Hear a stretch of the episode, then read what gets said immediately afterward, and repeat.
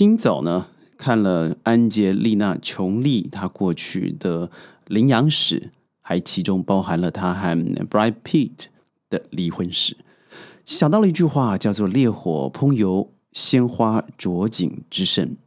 所谓的明星，不就是满足这些我们长得不太好、个子不太高、样子没有人家高富帅的人一些虚幻的心理？也就是说，我们借由着明星，让我们活在了虚幻的世界里。那当虚幻的世界崩解了以后，哎呀，明星他所有的一切就变成八卦了。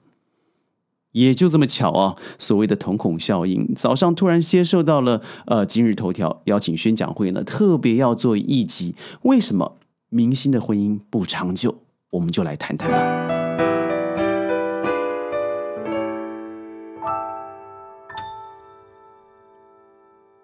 欢迎各位加入今天的宣讲会，我是轩。哎呀，说到明星，我相信太多人想要做的事情就是让自己打扮的漂漂亮亮的，呃，但很可惜，因为本身的天资有限，演技有限，所以我们要透过嗯现在最新的科技，也就是滤镜，让我们在手机的帮助之下，成为一个人见人爱的职业网红也好，职业主播也好。您知道吗？如果我们来看看九五后最向往的新兴职业是什么呢？第一个是主播、网红，占了百分之五十四；其次是配音员，占了百分之十七；然后是化妆师，百分之八是 cosplayer，也就是打扮的像漫画人物或是一些虚拟的人物，呃，有百分之三是其他；而游戏评测师也占了百分之七。所以您看这些百分之。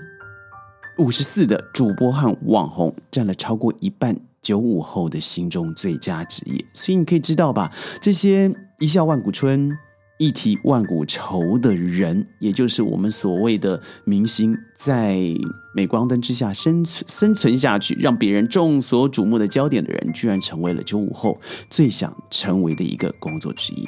但去年三月的时候，日本偶像团体。爱之夜成员大本彭景在家自己 KO 了自己，只有十六岁。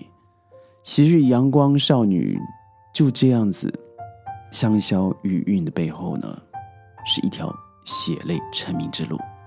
她不仅爆出了她被经纪公司霸凌，而且要求长时间工作，导致。身心疲劳过度，加上十六岁的青春，您知道的，他没有多少时间去化解自己的私仇，于是选择了这条路。当他想要和公司嗯解约的时候，公司的社长也就老板啦，提这个恐吓的说道：“如果下次再说出这种没有睡醒的话的话，我就狠狠的揍你。”据说，如果你要退团，必须要支付一亿日币，也就是六百五十三点六万人民币的违约金。就在这样子的压力之下，这位二八年华的少女隔天就选择自己 KO 了。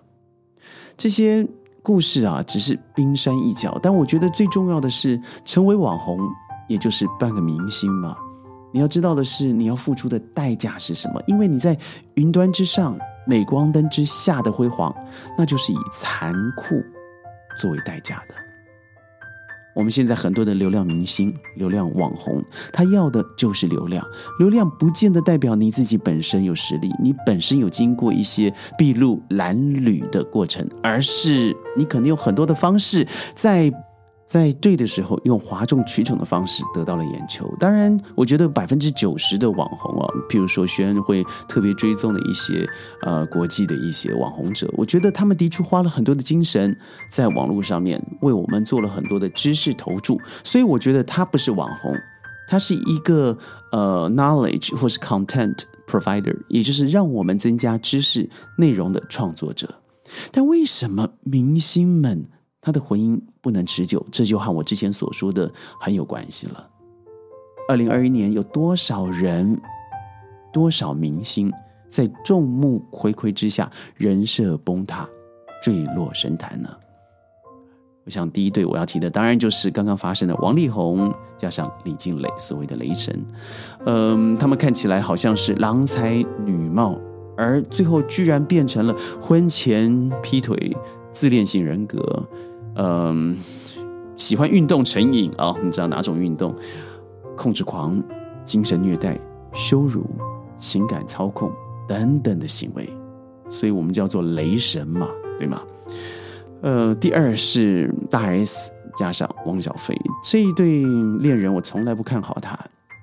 加上背后的炒作，还有男方的家庭背景、女方的希腊，我觉得本来辛辣了啊。但是我觉得他们本来的离婚是从一开始结婚的时候就可以看得出来了。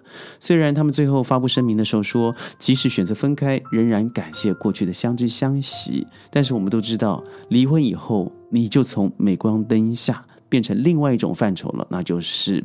彼此之间或许互相怨怼，或者是日所谓的韭菜吃瓜民众茶余饭后的焦点了。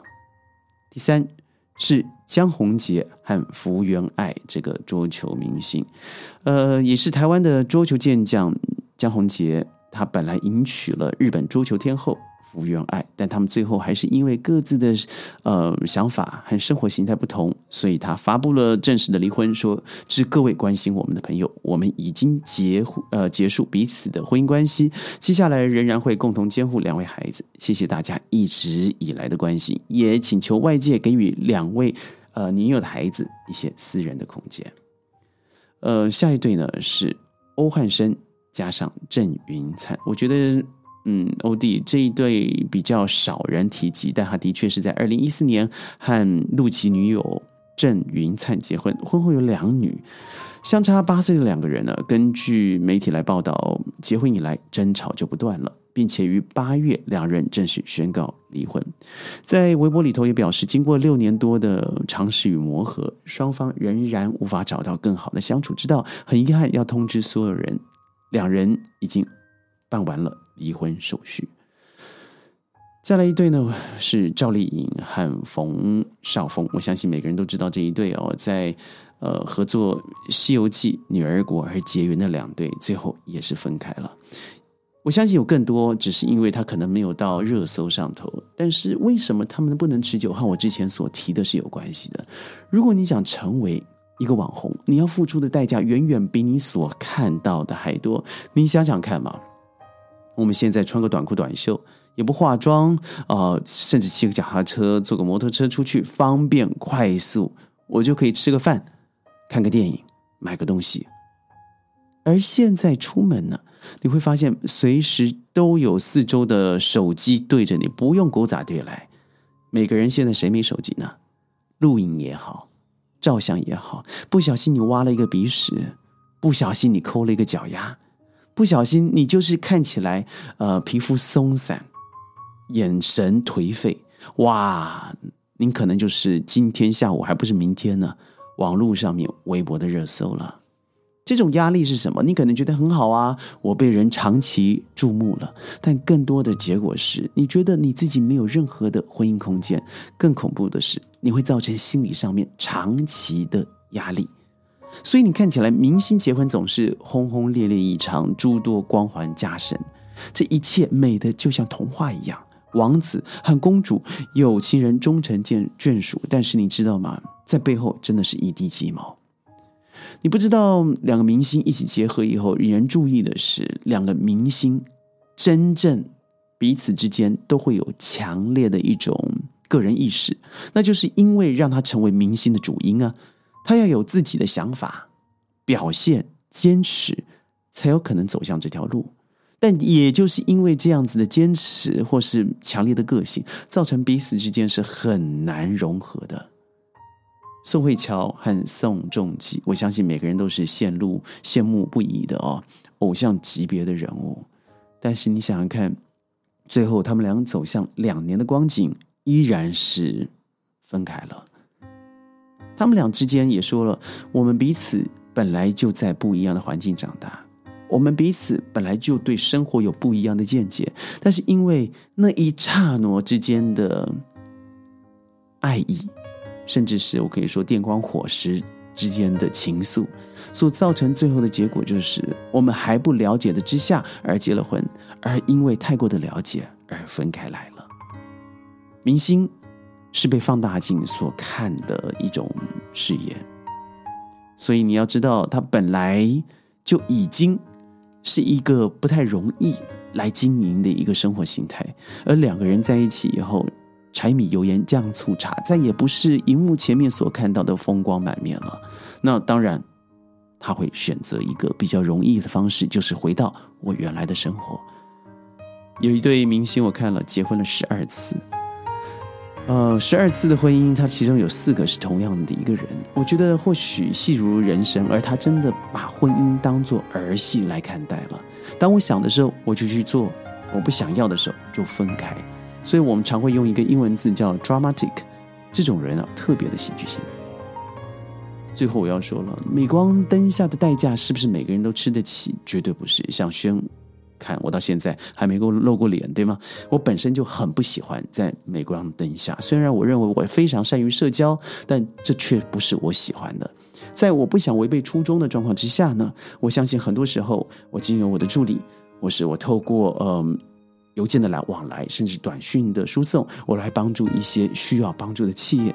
但是真正的在镁光灯下，我知道你要付出太多了。衣装上的笔挺本身，我觉得我本身很邋遢的。第二个，你要付出的是皮肤上面的白皙，而且你每一个举止都是用放大镜来做检视的那种生活，不是我想要。我真的期待是一抹的夕阳，穿着拖鞋，骑着脚踏车，戴着松垮的安全帽。我知道没有一个东西你认为符合安全标准，没有个东西符符合偶像的界限，因为我本来就不是。所以，如果您认为您自己适合吃这行饭，你必须要先了解你自己愿意付出什么代价。